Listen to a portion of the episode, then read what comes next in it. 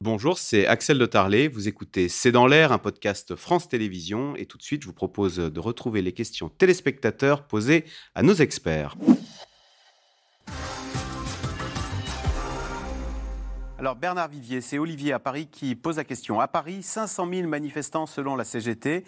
La manifestation est donc à succès. Quelle est la prochaine étape? Alors la prochaine étape, c'est le 16 février, donc jeudi prochain, il y a une manifestation. Mais est-ce que la prochaine étape, le...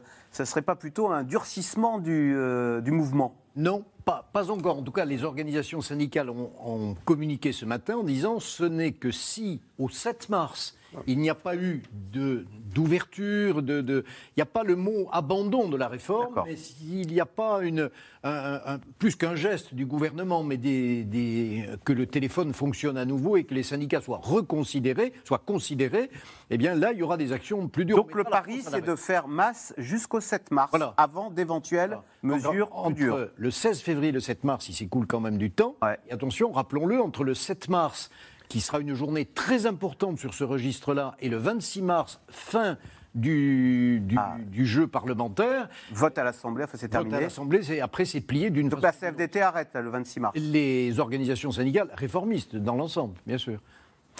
Euh, pourquoi Emmanuel Macron tient-il autant à cette réforme? Est-ce pour qu'on se souvienne de lui, Nathalie Saint-Cric. En tout cas, pour qu'on se souvienne qu'il a fait quelque chose. Un, celle qu'il aimait vraiment, c'était la retraite à points. C'est-à-dire qu'il considérait qu'il y avait véritablement un souffle derrière, une volonté d'équité, c'est-à-dire que tous les régimes soient alignés, évidemment en tenant compte des spécificités, mais alignés. Et celle-là, il a dû l'abandonner à cause du Covid, euh, parce que ça a interrompu, ça a tout bouleversé d'un chose. Là, il, considère que ce qu'il épouvante, c'est le syndrome du second mandat. C'est-à-dire le syndrome du second mandat, c'est qu'en gros, on se laisse vivre, on est tellement content d'avoir été réélu qu'on fait plus grand-chose. Euh, alors, je ne vais pas citer, je vais pas parler. Bah, si, c'est Jacques Chirac, on avait beaucoup dit. Euh, Sarkozy voilà, avait suffisamment parlé du roi fainéant. Absolument, en considérant qu'on ne fait rien. Euh, lui veut marquer une trace, marquer sa marque, enfin, je ne sais quoi exactement. Et il fait cette, pour pas cette réforme pour pas qu'on puisse l'accuser un jour de ne pas être préoccupé. Et il sait, il sait bien qu'à partir du moment où il avait annoncé qu'il la ferait, il est obligé de la faire. Autrement, il perd toute crédibilité. Si c'est pour que tout au long de son quinquennat ou de ce qu'il en reste, on lui dise alors ça vous ne l'avez pas fait, ça vous l'avez pas fait. La seule chose manifestement qu'ils n'ont pas vu venir, c'est qu'ils voulaient faire une réforme du travail.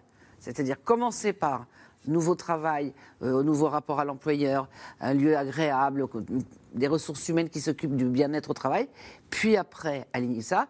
Et là, ils nous annoncent qu'ils vont rebondir là-dessus, et peut-être un peu trop tard pour rebondir. Donc ça ne se passe pas tellement dans le bon sens. Bernard Vivier, c'est Eric en Haute-Garonne. Euh, N'y aurait-il pas un loup, voire plusieurs, avec la retraite minimum à 1200 euros? Puisqu'on sait que ce n'est pas pour tout le monde et puis que c'est un montant brut en plus. Hein Personne n'y comprend. et, et, et, on met au défi les, les, conseillers techniques dans les ministères concernés d'expliquer en peu de mots et clairement ce dont il s'agit.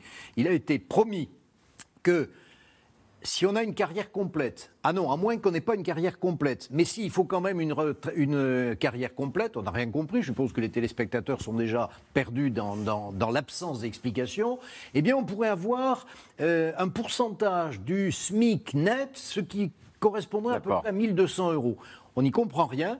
Et donc, aujourd'hui, on ne sait pas dans le grand public, ouais. et même chez des observateurs attentifs, ce que veut dire cette mesure. C'est ce que disait Nathalie Saint-Cric. Les mauvaises nouvelles sont très lisibles Exactement. et les bonnes sont très compliquées à comprendre. C'est-à-dire que quand, même si les choses sont écrites noir, noir sur blanc dans le, le, petit document que le gouvernement a, nous a communiqué, a communiqué à tout le monde, si vous lisez bien attentivement, vous en donnez euh, 1200 euros bruts dans le cas d'une carrière complète. Bon, et après, on a euh, des exemples humains, c'est Hélène a travaillé toute sa vie. Ça veut dire travailler toute sa vie. C'est, euh, ah ouais. on peut avoir arrêté six mois tout en ayant travaillé toute sa vie.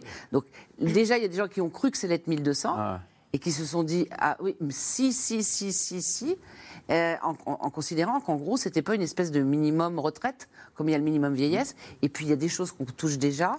Et puis une partie, enfin c'est Bon, ouais, j'ai passé complexe. des nuits et je suis pas sûr d'avoir réussi. Astrid de Villene, c'est Olivier euh, qui pose la question. La mobilisation des petites et moyennes villes sera-t-elle la clé du succès de ce mouvement social?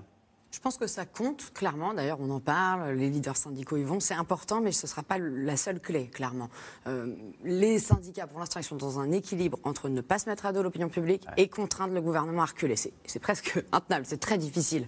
Donc, euh, je crois qu'il faudra voir aussi le nombre de grévistes, en sachant qu'en plus, mars s'annonce rouge. Hein, nous disent, par exemple, les, les, responsables de la grande distribution. On va avoir une inflation de au moins 10%, en plus de celle actuellement, sur les produits alimentaires basiques dans les supermarchés au mois de mars, à cause de négociations salariales qui viennent de se dérouler. Donc, est-ce que les grévistes vont avoir intérêt à perdre pour certains 60, 70, 80 euros par jour? Euh, Pas sûr. Donc, tout est. Pour moi, il faut tout scruter. C'est comme si on avait plusieurs feux et tout peut s'enflammer d'un côté ou de l'autre. Euh, Pascal Perrino, c'est Michel dans les Alpes-Maritimes. À quand des manifestations pour obtenir de meilleures conditions de travail et arriver en assez bonne forme à l'âge de la retraite? Est-ce que les inégalités c'est quand on arrive à 64 ans qu'il faut les régler ou est-ce que c'est avant peut-être, quand on travaille, qu'il faut les combattre? Non, non, c'est un thème d'ailleurs qui est présent dans les mobilisations, hein, l'usure au travail, etc. Euh, je regardais dans les manifestations mardi euh, les calicots qui étaient portés, c'est un thème qui est extrêmement euh, présent.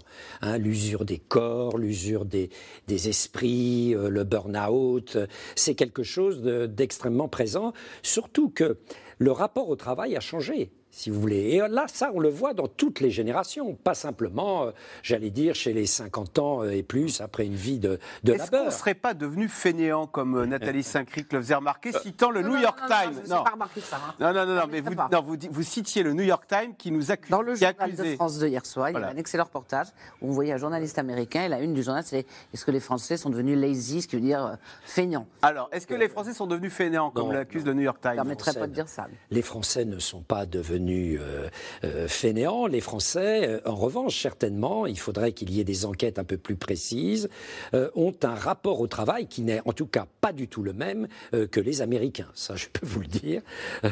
les Américains nous regardent en effet comme un peuple de plus en plus étrange, qui est passionné par une seule chose, c'est-à-dire les périodes où ils ne travaillent pas. Hein. Euh, bon, il y a énormément de, stéréotypes, euh, d'excès, euh, mais il faut reconnaître que la population active américaine est une population, oui, qui travaille. Quand vous prenez les vacances des Américains, là, vous vous apercevez, en effet, que, voilà, quand ils ont deux semaines de vacances, en effet, ils sont très, par exemple, extrêmement, extrêmement contents. Donc, on comprend que les, dans la presse américaine, ça soit extrêmement vif. Mais je crois qu'on n'a pas parlé de ça. ça mais c'est un choix de société, hein. La réforme Mitterrand qui baisse la, la retraite à 60 ans, si vous euh, dans un contexte où, en effet, on a étonné un peu euh, le monde entier. Avec le ministère du Temps libre. Avec le ministère du Temps libre. Euh, tout ça a, créé, j'allais dire, un, changement de paradigme dans la population française. Et on le voit quand on écoute les manifestants. Il y a cette nostalgie du temps mitterrandien et de la réforme Mauroy de 82 sur les 60 ans. Le temps du progrès et des conquêtes sociales. Merci beaucoup d'avoir participé à cette émission. Bon week-end sur France 5. Lundi, Caroline Roux pour un nouveau C'est dans l'air. À lundi.